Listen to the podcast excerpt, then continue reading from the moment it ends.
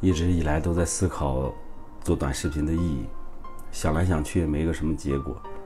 昨晚，它的意义来了，除了割韭菜卖货挣钱之外，还可以做一些自己认为正确的事儿。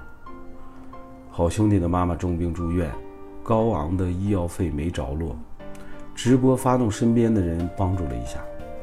这个时候才知道自己的粉丝朋友们有多给力，有多善良。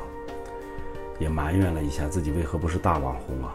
一场 PK 就可以救我兄弟的老妈妈，从来没有为一件事儿感动过，这次泣不成声。视频的意义不就是为了这个吗？给予帮助，给人希望，给人理解，给人链接。人生的意义也是如此吧？我们大多数人说自己活得没意义或毫无价值。老妈妈对儿子的意义。对家的意义，儿女们对父母的意义，和谐相处对社会的意义，可以说我们每个人都有价值，也都有意义。抖音这次也有了意义，平台的价值。感谢抖音平台，感谢粉丝们的慷慨解囊，感谢生活带给我们的喜怒哀乐，感谢。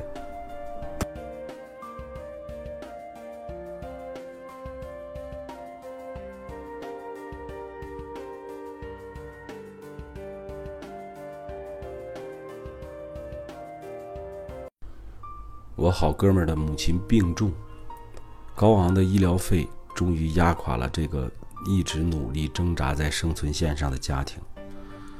几十年的糖尿病伴随着多种的并发症，这次病情让他实在是无力承担。一场大病足以将一个完整的家庭撕扯得七零八落。终于，他舍弃了所有的尊严，丢掉了所有的面子。在平台开始众筹为母治病。作为一个不算亲人的亲人，我也要尽我一切的能力去帮助他，帮助我的好阿姨。我转发链接，希望更多的人能施以援手。我开直播，希望能募集到更多的善款。突然，好多人私底下发来转账，询问情况。好暖，好暖。不能用感动。来去说这件事儿了。又有人质疑说：“年轻的小伙子就没一个能拿出几万块钱的亲戚朋友吗？还用这样做？”哎，且不说家家有本难念的经啊，就论现状，有钱人身边大多数都是不差钱的，没钱的身边都是一帮穷亲戚、穷朋友。几万块对于有钱人来说，也就是一个包。一块表，可对于普通家庭来说，能救命。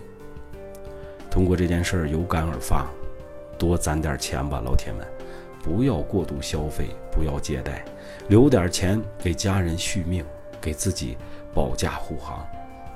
也希望大家尽自己的一份爱心，帮助那些确实需要帮助的和你我一样的普通人。感谢。